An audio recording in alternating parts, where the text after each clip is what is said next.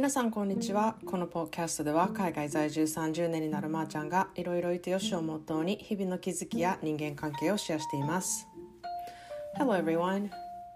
So all of a sudden I have developed this fear of seeing bees but I have noticed I have lived here for almost 20 years and in my backyard we have tons of flowers so there's a lot of bees uh, you know busy working and i've never stung by a bee here before. And i think at the winery i got attacked by a bee because the bee guy was messing around their house. So i know the bee was doing what it's supposed to do and i even felt bad that the bee that attacked me had to die after. Um, i love bees. I think they're incredible. Um, i don't know if you have seen the documentary called more than honey um, it says Einstein once said, if bees ever died out, mankind will ever died four years later. 皆さんこんにちはいかがお過ごしでしょうか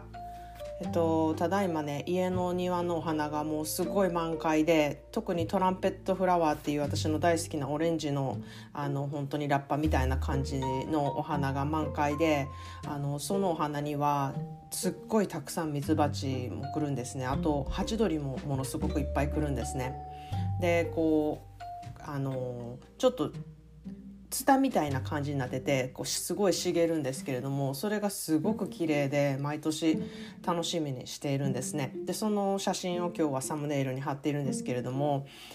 あのミツバチの量が半端ないんですよ。で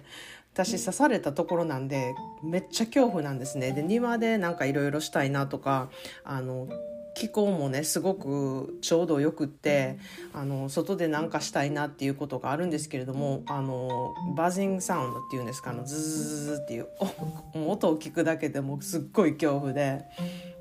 でもねあの考えてみたら20年近くこの家に住んでてこの家の庭のね蜂をねたくさん見ていたのに蜂に刺されたことは一度もないんですね。でそこでねちょっと思い出したのが「あの風の谷のナウシカ」に出てくるオウムです。で彼らはねこう怒った時すごいこう赤くなって我を忘れてこう突っ走ってくるじゃないですか。あの感じが私あの刺された蜂と一緒やなってめっちゃ思ったんですよ。できっと私が刺されたね蜂はちょうど蜂の巣をチェックする人が来ててその蜂の巣をいじってたわけじゃないですか。なのでこう怒り来るってこう攻撃モードっていうんですかね。なんかこうアタックしなければいけないみたいななんかこうデンジャーデンジャーみたいな感じであのサイレンが出てる状態ですよね。でその時に私は、まあ、ちょっと離れたといえば離れてたんですけれどもあの逃げることもなくじっとしてたんですよ。で蜂ってじっとしてたら刺されないっていう気持ちだったのでじっとしたらもう向こうはねアタックモードなんでもうじっとしてたら刺すぞみたいな そんな感じで私すごい多分刺されたんだと思うんですね。でまあそんなであの冒頭のね英語の方でも言ったんですけれどもあのアインシュタインがね蜂がいなくなったら人類は4年後に全滅するって言ってるぐらい蜂は生きて人がね生きていく環境においてすごい大事な役割をしているんですね。でお庭にいる蜂はお花の蜜を集めるのに必死で働いてる蜂なんでね結構おとなしいあの気がしてこう今日はしばらくちょっと観察して蜂への恐怖をねあの和らげるためにあのちょっとあのお庭で過ごしたりとかしたんですけれども、まあ、蜂のドキュメンタリーなどもねちょっと出ているので興味ある方は見ていただきたいなと思います。なで今日はね人との距離感について話したいと思います。で私結構ねこの人との距離感について過去のポッドキャストで一番話してることじゃないかなって思うんですね。でそれはやっぱり私自身一番人間関係で悩んでいるところなんですね。でこう数日前にあの本当に私の顔が腫れまくってもう誰とも会いたくないって思っている時にあのお隣さんがやってきたんですよ。でこう以前にも多分お話ししたことがあるあのおせっかいというかお世話好きなお隣さんなんですね。でこう彼女はこう相手が自分が必要かとかそういうことより自分がもうそうしてあげたいとか自分がこうやってやってあげたいっていう気持ちがいっぱいのお隣さんなんですね。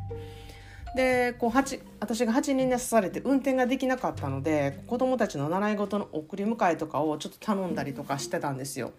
なので、まあ、様子を見に来たのかちょっとよくわからないんですけれども私がこう夕食をね作り終わってこれから家族で食べようっていう時にやってきてでまあまた土足でね入ってきたんですよ。でもう私もなんか靴脱いでってまた言うのもあれなんでなんかまあ後で掃除したらいいやみたいな感じで思ってたんですね。まあ気力もなかったんですよそうそういう。でまあちょっと不機嫌だったっていうのもあるしなんかこんな顔ねあのだこんな顔やし誰とも会いたくないんやけどみたいなことをちょっと言ったら「大丈夫？よ晴れてるだけやし」みたいなこと言われてなんかなんかこう私の気持ちっていうのを分かってくれずにあの全然私は気にしてないからみたいな感じでまあ来たんですね。でご飯も今作り終わって余分にないからあの申し訳ないんだけどって言ったら「いや大丈夫お茶さえあればいいから」って 言われて、まあ、お茶を出してでそのうちねあの28歳の大人なんですけれども息子さんがやってきて、まあ、私たちが食べてるそばで「今日のご飯何する?」みたいなのをなんか親子で話してるんですよ横で。で宅配をねなんと私の家からこうなんか電話でオーダーして宅配がそのお隣さんの家に届くまでうちにいるっていう状況だったんですね。もうこれどうしたらいいんでしょうかとか思いながらなんかアドバイスがあったら是非あのあのコメント欄にでもあのあのなんかいろいろアドバイスくださいっていう感じなんですけれども